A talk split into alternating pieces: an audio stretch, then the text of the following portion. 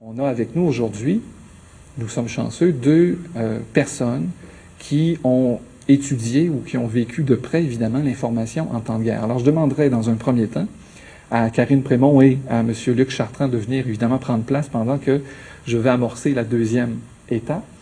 Alors, nous avons pensé, évidemment, pour les gens du profil international, à organiser donc une réflexion sur l'information en temps de guerre.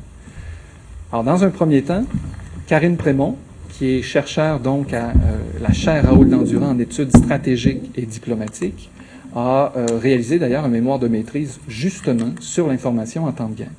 Alors, Karine Prémont, c'est un peu son dada que l'information en temps de guerre. Et dans un premier temps, ce que Karine Prémont fera, c'est de vous présenter, je dirais, un topo plutôt général sur l'information en temps de guerre du conflit vietnamien à aujourd'hui. Et vous allez voir évidemment que ça a drôlement évolué les relations entre le pouvoir politique, les militaires et les journalistes. Et surtout, l'analyse qu'elle présente, c'est une analyse qui euh, se penche sur le cas américain, sur le cas états-unien, si vous préférez. Donc, dans un premier temps, Karine Prémont fera sa présentation. Et tout de suite après, on euh, procédera donc avec M. Luc Chartrand. Vous connaissez sans aucun doute euh, Luc Chartrand. Il est journaliste à Radio-Canada. Il est attaché présentement à l'émission Zone libre animée par Jean-François Lépine. Il a une feuille de route assez, euh, assez remarquable. Il a longtemps euh, collaboré, il collabore encore à la revue euh, L'actualité. Et Luc Chartrand a été d'ailleurs un des rares journalistes canadiens et québécois à, être un journaliste intégré, embedded, avec l'armée américaine lors du conflit irakien en mars et en avril dernier. Donc, il était sur le terrain. Il va venir nous livrer évidemment ses réflexions sur cette expérience avec évidemment euh, une projection d'un de ses reportages en fait sur justement le journalisme intégré. Une fois que Madame Prémont et Monsieur euh, Chartrand auront présenté et auront terminé donc leur, euh, leur conférence, on procédera à une période de questions. Et là, évidemment, il ne faut pas se gêner pour poser les questions. Ils sont là justement surtout pour ça. Et à la toute fin, N'oubliez pas, ne partez pas, il y a un tirage. On va faire tirer donc un prix euh, de 25 dollars, un coupon, je pense, de la coop. Alors, ne partez pas, on fera ça à la toute fin. Alors voilà, la table est mise donc pour cette activité sur l'information en temps de guerre. Alors, j'invite donc Karine Prémont à lancer le bal. Merci. bonjour à tous et à toutes. Je vous remercie d'être présents en si grand nombre euh, à cette table ronde sur euh, l'information en temps de guerre. Et merci aussi au Collège Édouard-Montpetit de nous avoir invités. Ça fait maintenant quatre ans que je travaille euh, sur le sujet des relations entre les médias et les gouvernements. Et ce sujet me passionne toujours autant, même après tout ce temps-là. D'autant plus qu'avec euh, le dernier conflit en Irak au printemps dernier, ben, ça a soulevé beaucoup de questions sur les liens qui existent entre les militaires, les journalistes, les politiciens et l'opinion publique. Donc, euh, ce que je me propose de faire aujourd'hui, c'est une espèce de, petit topo plus théorique peut-être sur les liens qui existent entre ces acteurs-là, alors que M. Chartrand va vous parler plus précisément de la réalité euh, du terrain. Donc, je vais commencer par faire un petit historique des relations entre euh, les médias et le gouvernement, pour voir de quelle façon le travail entre ces acteurs-là évolue au fil du temps. Ensuite, je vais vous parler de la censure et de la propagande euh, de façon brève, parce que ce sont deux éléments qui sont importants dans toute étude sur le rôle des médias dans les conflits. Et finalement, je vais vous parler de l'effet CNN, qui démontre euh, bien tout le jeu d'influence réciproque qui existe quand on parle de ce sujet-là. Avant toute chose, j'aimerais préciser, comme M. Provost le dit, que j'ai surtout étudié les médias américains euh, en relation avec le gouvernement des États-Unis, pour deux raisons très simples. Premièrement, les États-Unis sont la première puissance au monde, donc pour cette raison-là, ils sont souvent appelés à intervenir dans les conflits. Et deuxième raison, la télévision américaine est écoutée partout à travers le monde et certains des journalistes qui y travaillent sont très influents ce qui nous empêchera pas d'avoir une idée globale euh, de, cette problématique-là de l'information en temps de guerre, puisque la propagande, la censure et l'effet CNN sont les mêmes partout et se définissent de la même façon.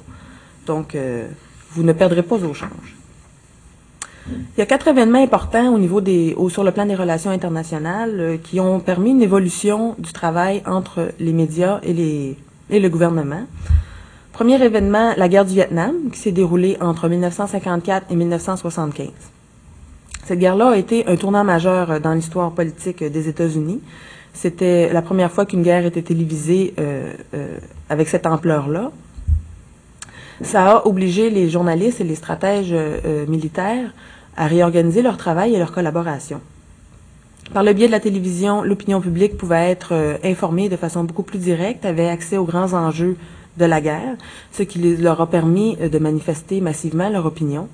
Et évidemment, le gouvernement américain ne pouvait plus agir en secret, ne pouvait plus expliquer sa politique de façon rigide, puisque les journalistes ramenaient évidemment des images et des textes qui révélaient bien toute l'horreur de cette guerre-là. Les politiciens ont dû évidemment s'adapter à cette réalité-là, au fait que les journalistes étaient désormais présents et avaient une influence sur l'opinion publique. D'ailleurs, on affirme souvent que la guerre du Vietnam ne s'est pas perdue tellement sur le terrain, mais plutôt dans les salons. Ce sont vraiment les images rapportées par les journalistes qui ont touché la population et qui, ont forcé le gouvernement euh, à modifier certaines de leurs politiques. Deuxième événement, la fin de la guerre froide en 1990. C'est une période de changement important dans les relations entre le gouvernement et les journalistes. La dichotomie Est-Ouest qui existait euh, s'est brusquement effondrée. Donc à ce moment-là, les journalistes se sont tournés vers le drame humain pour expliquer les conflits. Et le drame humain, évidemment, était facilement identifiable dans les conflits ethniques et religieux qui se sont mis à, à foisonner à cette époque-là. La complexité et la diversité des problématiques qui émanaient de, de ces nouveaux conflits-là euh, ont souvent donné euh, des, reportages qui étaient sommaires et simplistes parce que les problèmes étaient tellement complexes et c'était plus aussi simple de les expliquer. Donc à ce moment-là, on essayait de trouver le chemin le plus, le plus simple pour, euh, pour les expliquer. Pendant la guerre froide, évidemment, bon, il y avait euh, les bons et les méchants, c'est-à-dire les, capitalistes et les, communistes. Et c'était facile d'expliquer les, conflits sur la base de ces idéologies-là. Sauf que quand le communisme s'est effondré, eh bien, ce que ça a donné, c'est que la structure des conflits en tant que telle a également changé. Il y avait plus deux pays qui se déclaraient la guerre. Les conflits éclataient au sein d'un même État, avec différents groupes euh, à l'intérieur de l'État qui se livraient bataille. Donc, les journalistes euh, euh, et les gouvernements d'ailleurs, pour expliquer les conflits, ont dû prendre position parce que ça devenait trop difficile de comprendre qui étaient les bons et qui étaient les méchants, si je peux me permettre cette simplification-là. Donc, par exemple, en Bosnie, où il y avait euh, à la fois les Croates, les Bosniaques et les Serbes, euh, c'était la confusion totale. Donc, à ce moment-là, euh, à la fois les journalistes et les gouvernements et les organisations internationales ont dû choisir un camp, si on veut, pour expliquer le plus simplement possible. Et d'ailleurs, les gouvernements occidentaux eux-mêmes étaient complètement dépassés par ce qui se passait à cette époque-là.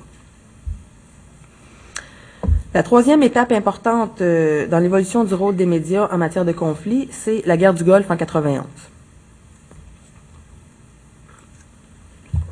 Tout d'abord, il y a eu l'apparition de la chaîne d'information continue CNN à cette époque-là. Et ça a donné aux téléspectateurs une guerre nouveau genre. Donc, on pouvait assister maintenant la guerre en direct, non-stop, comme si on y était. Euh, ça a modifié considérablement les relations avec euh, les politiciens, pardon. Je vais vous parler un peu plus tard de l'effet CNN qui a été euh, engendré par euh, ce conflit-là. Mais sachez que depuis cette période-là, les médias sont extrêmement critiqués. Euh, certains les traitent de fauteurs de guerre, d'autres les traitent de pantins à la solde de l'État. Donc, euh, évidemment, les, les journalistes s'en défendent et euh, les politiciens, de leur part, disent non, les médias ne nous influencent pas, nos politiques, nos décisions sont rationnelles et sont cohérentes et sont complètement indépendantes des médias. Le dernier événement qui a bouleversé les relations entre ces deux acteurs-là, ce sont évidemment les attaques terroristes du 11 septembre. À partir de ce jour-là, les citoyens se sont mis à suivre avec beaucoup plus d'attention les événements internationaux et les actions euh, du gouvernement de George W. Bush. Et même chose pour euh, la guerre en Afghanistan qui a suivi. Euh, c'est une guerre qui a été scrutée à la loupe par les journalistes et suivie avec énormément d'attention de la part des citoyens. C'était euh, l'Afghanistan, c'était la première fois depuis le Vietnam qu'un conflit était suivi avec autant d'intérêt par la population et que les gens euh, étaient aussi informés ou aussi euh, se tenaient autant au courant d'un conflit et des enjeux qui étaient reliés. L'Irak a bénéficié aussi de cette popularité-là, si je peux me permettre, parce qu'elle a été présentée comme la suite logique à la lutte antiterroriste, ce qui peut évidemment se discuter, mais c'est pas mon, mon, mon propos aujourd'hui.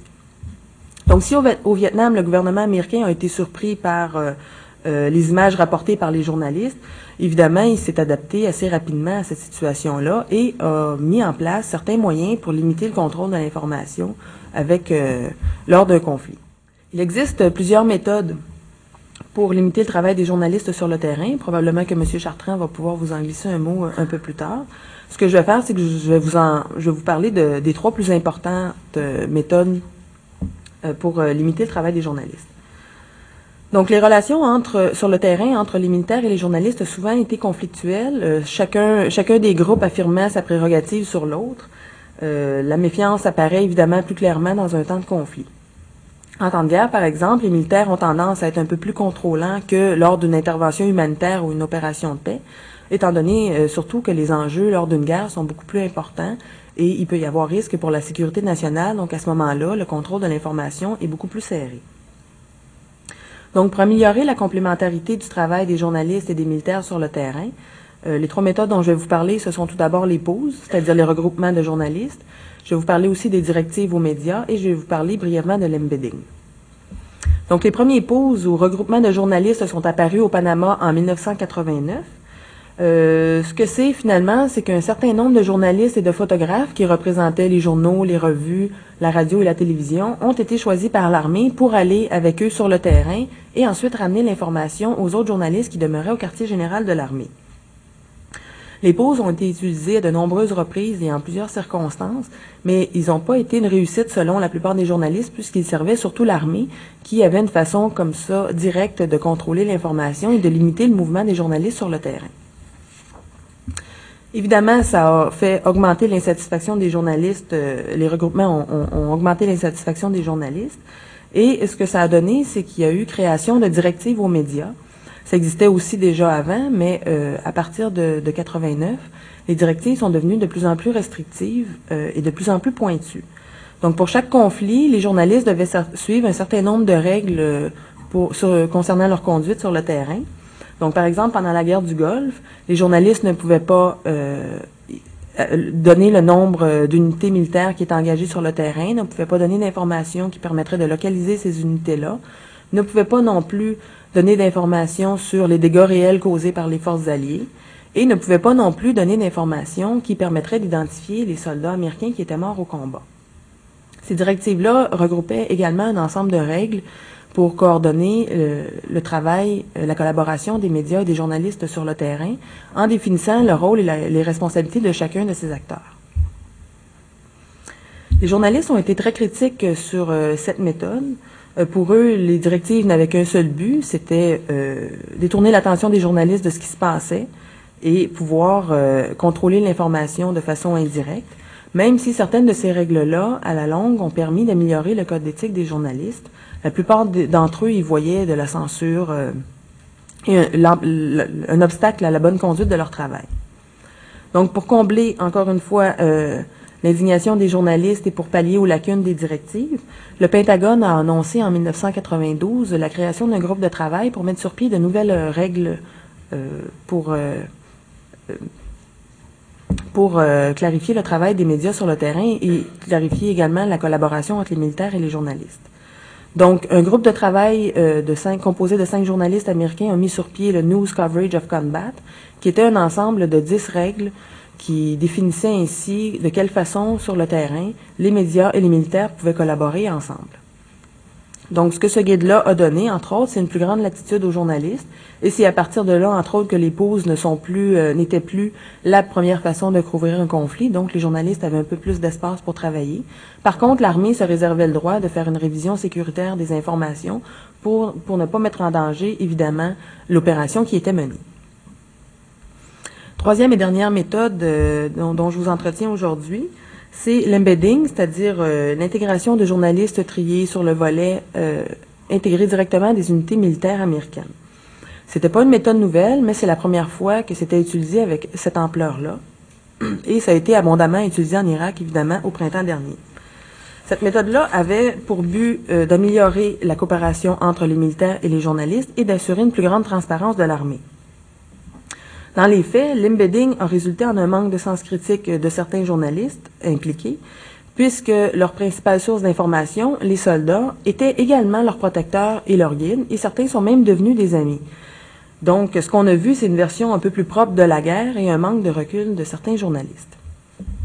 L'embedding cherchait à éviter principalement les pièges qui étaient reliés à la méthode, euh, à l'utilisation plutôt des communiqués officiels comme, euh, comme source de nouvelles pour les journalistes. Comme au Kosovo, par exemple, les, les dangers des bombardements et l'imprévisibilité des, des combats au sol euh, limitait énormément le travail des journalistes sur le terrain. Donc, euh, l'OTAN, les représentants officiels de l'OTAN faisaient quotidiennement des conférences de presse et, distribuaient euh, des communiqués de presse. Et les journalistes utilisaient cette source d'information-là de façon importante. Donc, ce qu'on voulait éviter, c'était, encore une fois, que ce soit les communiqués officiels qui servent de source, puisque, évidemment, les représentants de l'OTAN au Kosovo et, et en d'autres moments aussi épuraient l'information et donnaient aux journalistes ce qu'ils voulaient bien que les journalistes diffusent. Euh, pour revenir à l'embedding, ce qu'on a pu constater, c'est que l'armée pouvait filtrer directement les informations avant que ces informations-là euh, n'aient le temps de sortir, et que les journalistes étant intégrés à une unité particulière avaient souvent euh, aucune idée de ce qui pouvait se passer ailleurs en Irak. Donc, il y avait un, un manque de perspective qui était dû à l'embedding. malgré cela, malgré les problèmes de l'embedding, les images spectaculaires que ça a procuré et les confidences des soldats euh, aux journalistes en ont fait la méthode privilégiée de la couverture de la guerre en Irak, même s'il y avait un grand nombre de journalistes qui couvraient le conflit de façon conventionnelle. Les directions de l'information des bulletins télévisés euh, ont pour la plupart suivi la même ligne de conduite. Donc, on voulait montrer des drames humains, on voudrait montrer euh, l'héroïsme des soldats, comme toute l'histoire du soldat Jessica Lynch, par exemple. Et euh, on voulait se servir de l'embedding pour justifier l'intervention. Même la chaîne CNN, qui est habituellement réputée pour son sérieux et pour la profondeur de ses, analyses, a utilisé au maximum l'embedding, du moins jusqu'à temps que ses soldats soient, euh, pas, pas ses soldats, ses journalistes soient expulsés de l'Irak. Donc, euh, on peut voir qu'il existe plusieurs façons de couvrir les guerres. Euh, ce qui est sûr, c'est que l'armée et le gouvernement vont toujours tenter de limiter au maximum l'information qui circule, que ce soit pour des raisons politiques ou sécuritaires. La dernière partie de mon exposé concerne euh, l'effet CNN. C'est un terme qu'on entend régulièrement quand on travaille sur le sujet des médias en temps de guerre. Ça veut dire, c'est un effet qui est extrêmement contesté. Et ce que ça veut dire, c'est que ce sont les médias qui prennent possession de l'agenda politique du gouvernement. L'expression est née euh, dans le temps de la guerre du Golfe en 1991. La, cha- la chaîne CNN, comme je l'ai dit tantôt, euh, est apparue à ce moment-là. L'exemple, l'illustration habituelle qu'on fait de l'effet CNN, c'est le conflit en Somalie en 1992. On se sert souvent de ça pour illustrer l'effet CNN. Donc, brièvement, en Somalie, il y a plusieurs factions à l'intérieur du pays qui, euh, qui se battent. Ça crée une grave crise humanitaire. Les, Somaliens euh, se réfugient par centaines de milliers dans les pays voisins. Euh, L'administration de George Bush, à cette époque, ne voulait absolument pas intervenir en Somalie. Pour lui, c'était pas une priorité, ça menaçait pas les intérêts américains. Il faut se rappeler aussi qu'au début des années 90, les interventions militaires à but humanitaire euh, n'existaient à peu près pas. Donc, à ce moment-là, il n'y avait pas de raison précise pour intervenir en Somalie. Sauf qu'avec la profusion des images qui ont été diffusées, qui montraient euh, les massacres, qui montraient les gens qui mouraient de faim, qui montraient les réfugiés, le gouvernement américain a fini par changer d'idée et a envoyé des troupes en Somalie. Un peu plus tard, quand des soldats américains ont été tués et qu'on a montré des images de soldats américains morts qui étaient traînés dans les rues d'une ville somalienne en octobre 93, le gouvernement américain a tout de suite retiré les troupes de la Somalie. Donc, ce qu'on dit, euh, ce, que, ce que les spécialistes ont dit à propos de ça, c'est que television got us in, television got us out. Donc, c'était la télévision qui avait forcé l'intervention américaine et c'était aussi les médias qui avaient forcé le retrait des troupes américaines de la Somalie. Donc, euh, plusieurs études par la suite ont été menées pour comprendre de quelle façon les reportages pouvaient influencer la prise de décision du gouvernement américain. Ce qui a résulté de ces, de ces études-là était quand même assez étonnant. Premier constat, c'est que ce qu'on savait quand même déjà, c'était que les médias ont un rôle absolument essentiel et primordial dans la conduite des affaires étrangères. Euh, ils servent de courroie de transmission entre le gouvernement et l'opinion publique, ce qui est très important. Ils sont souvent critiques du gouvernement américain et ils permettent de mettre en évidence des crises qui, autrement, pourraient passer inaperçues. Deuxième chose, on a découvert que leur, leur influence varie énormément selon le type de conflit. Comme je l'ai dit plus tôt, lorsqu'une guerre éclate entre euh, les États-Unis et un autre pays, par exemple, euh, c'est évident que les médias vont avoir plus d'influence, notamment par le fait que les citoyens vont suivre beaucoup plus attentivement ce qui se passe puisqu'ils sont directement concernés et impliqués par ça. Alors que pour une intervention humanitaire, l'attention du public euh, diminue rapidement et les enjeux ne sont pas absolument importants pour la sécurité nationale américaine et non plus le conflit ne risque pas de déborder sur le territoire américain ou sur ses pays amis. Donc, les médias vont être beaucoup moins influents lors d'une intervention humanitaire ou d'une opération de paix. Troisième chose, pardon. Les chercheurs ont pu déterminer trois degrés d'influence des médias sur la prise de décision. Premièrement, les médias peuvent être des accélérants. Euh, c'est-à-dire qu'il y a diminution du temps de réponse pour les gouvernements lorsqu'une crise éclate. Ils ont beaucoup moins de temps pour réfléchir et construire leur politique qu'avant. Euh, on a vu en Bosnie, au Kosovo, entre autres, les médias comme accélérants. Les médias peuvent aussi être des entraves, comme en Somalie, c'est-à-dire qu'ils vont réussir à détourner l'attention du gouvernement américain pour leur montrer autre chose et l'emphase va être mise là-dessus, alors que les enjeux politiques pourraient évidemment menée ailleurs. Donc, l'entrave exercée par les médias va en être une de détournement d'attention, si on veut. Troisième degré d'influence des médias, euh, les médias seraient, euh, serviraient à établir les priorités en matière de politique étrangère, particulièrement aux États-Unis. Ce dernier aspect-là n'a pas été prouvé par les études qui ont été menées.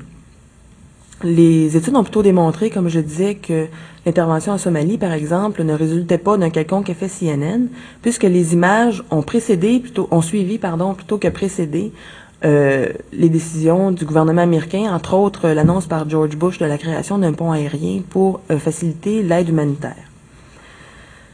Donc, euh, les, reportages ont commencé sur la Somalie, ont commencé à devenir plus importants à partir de, cette annonce-là, et en termes de temps et en termes de fréquence même s'il y en a eu avant, c'est aussitôt que George Bush a annoncé la création du, pont aérien que les médias se sont mis à diffuser des reportages sur la Somalie en beaucoup plus grand nombre. Les résultats de, toutes ces études-là ont montré une chose, c'est que l'influence des médias va être inversement proportionnelle au vide politique. Donc, euh, plus l'indécision politique est grande, plus il va y avoir de l'espace pour les médias, alors que lorsqu'une décision est ferme, peu importe le nombre de reportages que les médias vont diffuser, il y a très peu de chances que seuls ils parviennent à modifier cette décision-là. Je peux vous donner deux exemples de ça. Le Rwanda en 94, par exemple.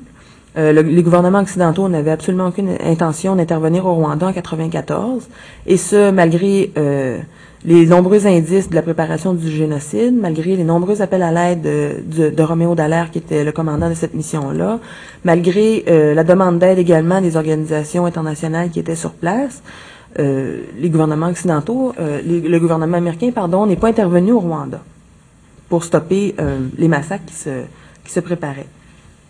Autre exemple, en Bosnie, entre 91 et 95, la politique du gouvernement américain était passablement floue. D'un côté, il y avait des discours qui disaient que l'Occident ne pouvait pas rester les bras croisés devant les massacres qui se perpétraient en Bosnie. Et de l'autre, en coulisses, il était clair que George Bush ne voulait pas intervenir dans cette région-là. Euh, premièrement, il avait peur que ça devienne un autre Vietnam. Et deuxièmement, avec euh, euh, la récente débâcle des Américains en Somalie, il n'était pas question de, se remettre les pieds dans un, un guépier comme ça. Donc, euh, les nombreux jeux d'influence à l'intérieur du gouvernement américain, la pression du gouvernement français et la menace de débordement du conflit bosniaque ont fini par influencer le gouvernement américain qui a envoyé des troupes en Bosnie. Mais ça s'est passé quatre ans après le début des hostilités et sous un autre président, Bill Clinton, qui avait une vision complètement différente des relations internationales et de la façon de résoudre les conflits. Donc, dans les deux cas, les, les médias ont joué un rôle important. Ils ont permis de mettre ces conflits-là en première ligne. Ils ont permis d'informer les gens de ce qui se passait ailleurs. Et ils ont sensibilisé les gouvernements euh, aux violations massives des droits humains qui se déroulaient dans ces régions-là. Sauf que dans les deux cas, ce ne sont pas les médias qui ont empêché les Américains d'intervenir au Rwanda ou d'envoyer des troupes en, Bosnie. De nombreux autres facteurs, autant internes qu'externes, ont joué dans ces décisions-là. Il ne faut pas non plus oublier que ce sont souvent, surtout en politique étrangère, les gouvernements qui vont briefer les journalistes, si je peux me permettre l'expression. Donc, quotidiennement, le gouvernement américain fait des conférences de presse, distribue des communiqués de presse pour informer les journalistes des priorités et des préoccupations du gouvernement. Donc, la source, euh, une des sources importantes des journalistes en politique étrangère américaine, c'est, ce sont ces communiqués-là, ces conférences de presse-là. Donc, euh, dans ces conditions-là, souvent, ça devient extrêmement difficile de déterminer qui influence qui, de quelle façon et dans quel but. L'effet CNN est un effet qui est extrêmement complexe à étudier parce qu'il y a un grand nombre de facteurs, justement, qui peuvent euh, venir le nuancer et brouiller les cartes. J'ai malheureusement pas le temps aujourd'hui euh, de, vous, de vous parler de ça euh, plus en détail, mais il ne faut pas oublier qu'en dernière instance, ce sont les gouvernements qui ont la décision à prendre. Ils peuvent le faire pour de bonnes ou de mauvaises raisons, et les médias sont là pour lui demander des comptes quand ça va mal et l'appuyer quand les décisions sont cohérentes et réfléchies. Dire que les médias contrôle la politique étrangère, que ce soit aux États-Unis ou ailleurs, est absolument hors de proportion. Et puis en même temps, ça serait donner un rôle ingrat aux journalistes qui vont souvent risquer leur vie lorsqu'ils couvrent des conflits à l'étranger. Les médias sont un facteur d'influence important, mais ce ne sont ni les seuls ni les plus puissants. Ce sont les circonstances du conflit, l'intérêt de l'opinion publique, le lobby des organisations non gouvernementales. Ça va être euh, l'agenda de l'administration au pouvoir et les pressions des gouvernements étrangers qui vont affecter plus profondément la prise de décision en ce qui concerne l'intervention dans un conflit. On reproche souvent aux journalistes américains d'être euh, exagérément patriotiques, d'être euh, très peu critiques face à leur gouvernement. C'est souvent vrai, pour comprendre ce phénomène-là, il faudrait fouiller dans l'histoire même des États-Unis, mais en d'autres occasions, on peut aussi regarder dans la société en général comment les gens agissent. Par exemple, euh, après les événements du 11 septembre, les Américains sont intervenus en Afghanistan avec l'aide de nombreux autres pays. évidemment, les médias ont couvert cette guerre-là de façon assez massive, et ça leur a valu des critiques. On leur reprochait, entre autres, leur manque de recul. Sauf qu'à cette époque-là, les intellectuels du monde entier disaient que nous étions tous Américains. Donc, dans un moment comme ça, c'est un peu, euh, un peu fallacieux de reprocher aux Américains d'être euh, justement des Américains. Euh, D'un autre côté, l'information étant devenue spectacle, on peut quelquefois reprocher aux journalistes de se diriger justement davantage vers leur spectacle que vers l'essentiel, ce qui pose des, ce qui donne certains biais aux articles et ce qui peut influencer la population de façon un peu, un peu maladroite. J'aurais évidemment encore plein de choses à vous dire euh, concernant la couverture médiatique des conflits, sur la façon dont les informations sont traitées à la fois par les militaires, les gouvernements et les journalistes, euh, sur l'effet des reportages sur l'opinion publique, sur les nombreuses variantes de l'effet CNN, euh, et sur tous les autres facteurs qui vont influencer la prise de décision en temps de guerre ou en temps de paix. Mais je vais devoir conclure par ceci. ne croyez pas tout ce que vous, vous voyez à la télévision, mais ne croyez pas non plus tout ce que vous disent vos gouvernements dans la nuit du 21 au 22 mars dernier. Euh, j'ai traversé euh, illégalement la frontière de l'Irak euh, au sein d'une armée qui envahissait ce pays-là, l'armée américaine, à titre de journaliste. J'avais été intégré dans une unité d'ingénieurs de combat. Et puis, c'est une expérience qui, qui a été extrêmement forte au niveau des émotions. Euh, mais euh, qui plus globalement aussi euh, a soulevé beaucoup, beaucoup de questions. Karine Prémont vous en a parlé un peu.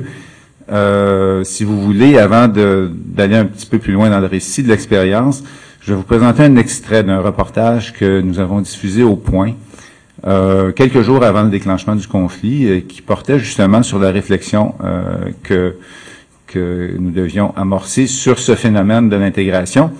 Alors, euh, je vous présente pas tout le reportage, ce serait trop long, mais euh, le début, au moins, qui pose certaines des, des questions essentielles.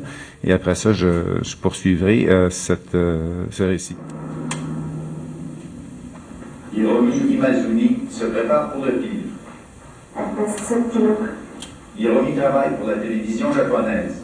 Elle ira sous peu se joindre à une unité combattante des forces américaines pour couvrir la guerre en Irak. Je pense que ce qu'il ne faut pas comprendre, c'est je ne pense pas qu'on peut aller au lieu de front, et ce n'est pas notre intérêt. Nous ne sommes pas des soldats, nous sommes qu'un, je suis qu'un journaliste, et je n'ai aucun intérêt à aller au lieu de front. Plus de 600 journalistes ont été invités à s'intégrer aux troupes américaines, et si possible, obtenir un accès rapproché au combat.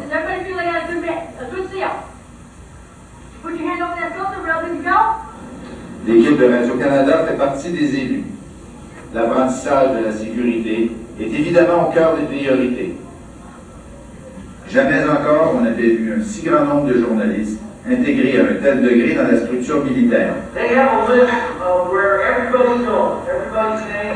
C'est une révolution dans les relations entre la presse et les forces armées américaines. We would integrate them with that unit. They would become a part of that unit. They eat, sleep, and live with that unit, and they go where that unit goes. Les journalistes emprunteront des masques et des combinaisons de défense contre les armes chimiques, bactériologiques et nucléaires. Et certains font déjà preuve de mimétisme. Il est difficile de les distinguer des soldats.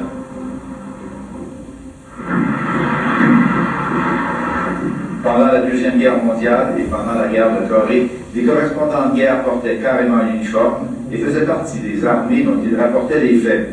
Le reportage était censuré, ce qui était accepté comme une condition intrinsèque de la guerre.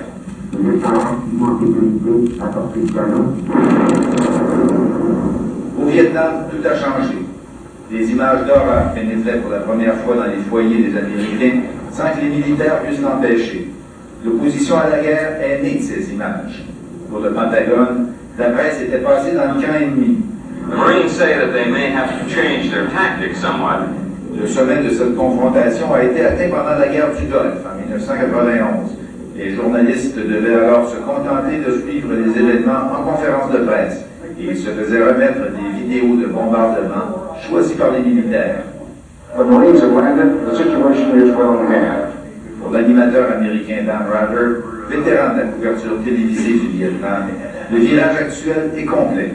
There's an opportunity here to change the dynamic between the press and the military that developed in the wake of the Vietnam War in many ways has never gone away. Um, we talked about it going away during the Gulf War, but it didn't really. That we lived with the ghosts of Vietnam. Certains grands réseaux ont affrété des véhicules qui pourront diffuser la guerre en direct. Devant les hôtels de Koweït, on révise des équipements en vue du jour J. D'autres équipes, comme la nôtre, ont pris une voie diamétralement opposée et mise sur un équipement de transmission ultra léger. Personne ne sait en fait où les hasards de la guerre vont le conduire. Matthew Fisher est le seul Canadien, à part notre équipe, à s'intégrer aux forces américaines. Comme plusieurs, il espère être à l'avant-scène. Euh, J'ai essayé d'être euh, avec une unité qui serait dans le combat, qui serait sur le front. Parce que, à mon avis, c'est plus intéressant comme journaliste d'être là. Je ne veux pas voir exactement le combat, si oui, formidable, mais sinon, je vais être très proche parce que je veux parler avec les gens tout de suite après pour savoir qu'est-ce qui se passe et aussi euh, pour parler avec les prisonniers, pour parler avec les réfugiés. Il faut être très proche. La grande question, toujours en suspens, c'est la liberté des médias. Une liste de 50 règles précise ce qu'il est permis et ce qui n'est pas permis de diffuser. Par exemple, il est interdit de communiquer les plans des opérations avant leur exécution, la localisation précise des unités militaires, l'identité des prisonniers de guerre, l'identité des morts ou des blessés américains, avant que les familles n'aient été prévenues. Tous doivent s'engager par écrit à respecter ces règles. Someone would be expelled if they uh, reported information that put people's lives in danger. We don't, you know, like other people putting other people's lives in danger, no matter who they are. And if someone was doing that, I think the world public would not want them there. C'est un changement très important qui est en train de se produire dans la façon dont on couvre la guerre. Et même si nous sommes partie prenante de ce changement, nous n'avons pas nécessairement toutes les réponses aux questions que ça soulève pour la crédibilité de l'information. Par exemple, jusqu'à quel point sommes-nous partie prenante d'une stratégie de propagande dont nous ne voyons pas toutes les ficelles? Ce sont des questions importantes que nous, et vous le public, devrons nous poser. C'est une question que je, me pose tout le temps, tous les jours. Je n'ai pas une raison de refuser l'aviation. Et moi, j'essaie de faire, d'avoir une certaine euh, distance avec eux. Mais on ne peut pas critiquer si on ne les voit pas. Alors, on ne peut pas rester au fauteuil, on ne peut pas rester à l'hôtel et avoir tous les briefings, les presse conférences, les conférences de presse. Et, et, je préfère d'aller sur le terrain, de, de parler avec les soldats et de faire des reportages.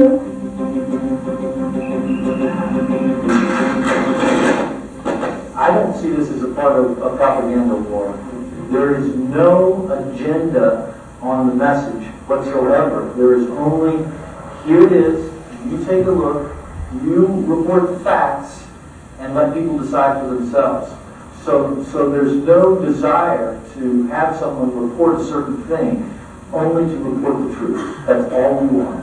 America is a free country, and we like uh, others to have access to the things that we have access to. We want to share uh, freedom. And I think that uh, inviting the media in to be a part of the unit and to see for themselves who we are and what we hold as dear D'abord, euh, il faut savoir que nous avons été, euh, je dirais, comme journalistes, euh, très très bien accueillis de prime abord par les militaires. Des ordres avaient été donnés euh, aux soldats pour qu'ils soient euh, amicaux avec nous, euh, qu'ils fassent tout ce qui était en leur pouvoir pour qu'on se sente à l'aise. Ces gens-là s'occupaient de, de notre sécurité d'une certaine façon. Par exemple, s'il y avait une alerte, une alerte au gaz chimique, et nous en avons eu quelques-unes, bon, euh, il était fréquent de voir des soldats se tourner vers nous euh, pour vérifier si euh, nos masques à gaz avaient été bien posés, euh, si, euh, si tout allait bien, et puis euh, si, si donc on était euh, vraiment en sécurité. Euh, donc, il y avait une invitation très grande de la part des militaires à, à notre endroit, c'est-à-dire qu'ils nous invitaient, euh, les officiers nous invitaient à, à fraterniser avec les soldats et à, développer des liens les plus amicaux possibles avec eux. Donc, ça allait dans les deux sens, euh, mais il est évident qu'ils avaient donné des ordres à euh, aux hommes de troupe et à, tous les officiers euh, pour que ceux-ci soient euh, s'occupent de notre, notre bien-être. Euh, Bon, euh, autre fait intéressant, euh, nous, euh, nous avions évidemment des discussions constantes avec euh, ces soldats, ces, ces officiers, et puis euh, euh, les discussions, évidemment, de notre côté étaient assez, euh, assez ouvertes. C'est-à-dire qu'on pouvait, par exemple, très facilement leur dire, et c'était c'était vrai avec presque tout le monde, on pouvait leur dire que nous n'approuvions pas nécessairement cette guerre et la politique américaine qui se mettait en place. Et leur réponse était toujours à peu près euh, la même, c'est-à-dire, euh, euh, bon, nous ne sommes pas d'accord avec vous, mais vous avez le droit d'avoir une opinion différente. Nous sommes, nous sommes une société libre, et puis nous sommes prêts à nous battre pour que vous ayez la liberté de penser différemment de la manière dont nous nous pensons. Alors, donc, on n'a jamais été euh, ostracisé ou pénalisé ou euh, attaqué d'aucune façon parce qu'on ne partageait pas. Puis je parle pour moi, il y a des journalistes qui devaient partager euh, peut-être davantage euh, euh, les objectifs de cette guerre, mais euh, il, y il y avait donc à, ce niveau-là une, une attitude de- de- d'ouverture chez la plupart de ces gens-là. Par contre, il était évident, et ça on l'a bien, on, on se l'est bien fait expliquer aussi, que les soldats euh, eux-mêmes ne pouvaient pas euh, nous faire part librement de leur propre euh, leur propre euh, doute par rapport à la justesse de ce qu'ils étaient en, tra- en train de faire. Ils n'avaient pas vraiment le droit de, de nous parler de leurs euh, opinions politiques ou de leurs opinions personnelles ou leurs états d'âme par rapport à cette guerre. Ça faisait partie des consignes qu'eux, comme militaires, recevaient, c'est-à-dire on ne fait pas de déclaration aux médias sur nos propres états d'âme. L'observation qui nous était faite le plus souvent par les, les militaires, euh, ce qui montrait aussi peut-être une certaine incompréhension de leur part du rôle des journalistes, c'était euh, vous êtes euh, ou bien fou ou bien courageux de venir ici euh, sans être armé. Et puis euh, là, il fallait leur expliquer qu'évidemment, euh, nous étions là comme une entité neutre fondamentalement et que les médias euh, devaient, euh, devaient avoir un statut euh, à peu près équivalent à celui de la Croix-Rouge dans un conflit. C'est-à-dire que euh, les, les- les mots médias étaient écrits en évidence sur notre, notre équipement de protection. On partageait pas le même uniforme que les, euh, que les Américains. Euh, nous avions emprunté leur masque à gaz euh, pour des raisons de, de- de sécurité, c'est-à-dire qu'il était évident qu'ils avaient le meilleur équipement de protection à ce niveau-là. Mais euh, physiquement parlant, euh, on nous nous n'étions pas, euh, nous ne devions pas, nous nous faisions même un, un point de- de- d'éthique professionnelle de ne pas être confondus avec les militaires américains et, et nous devions toujours leur faire savoir que nous étions une, une entité séparée et qui avait, euh, qui avait donc une certaine obligation de neutralité euh, sur le terrain. Euh, de mon côté, jamais je n'ai perçu le rôle de ces soldats comme étant celui de devoir me défendre. Ils avaient une guerre à mener. Euh, et moi, euh, je, je n'attendais pas d'eux ce rôle-là. Je ne l'exigeais pas. Je ne l'ai jamais demandé. Euh, mais il est évident que, que eux aimaient se présenter comme euh, nos protecteurs.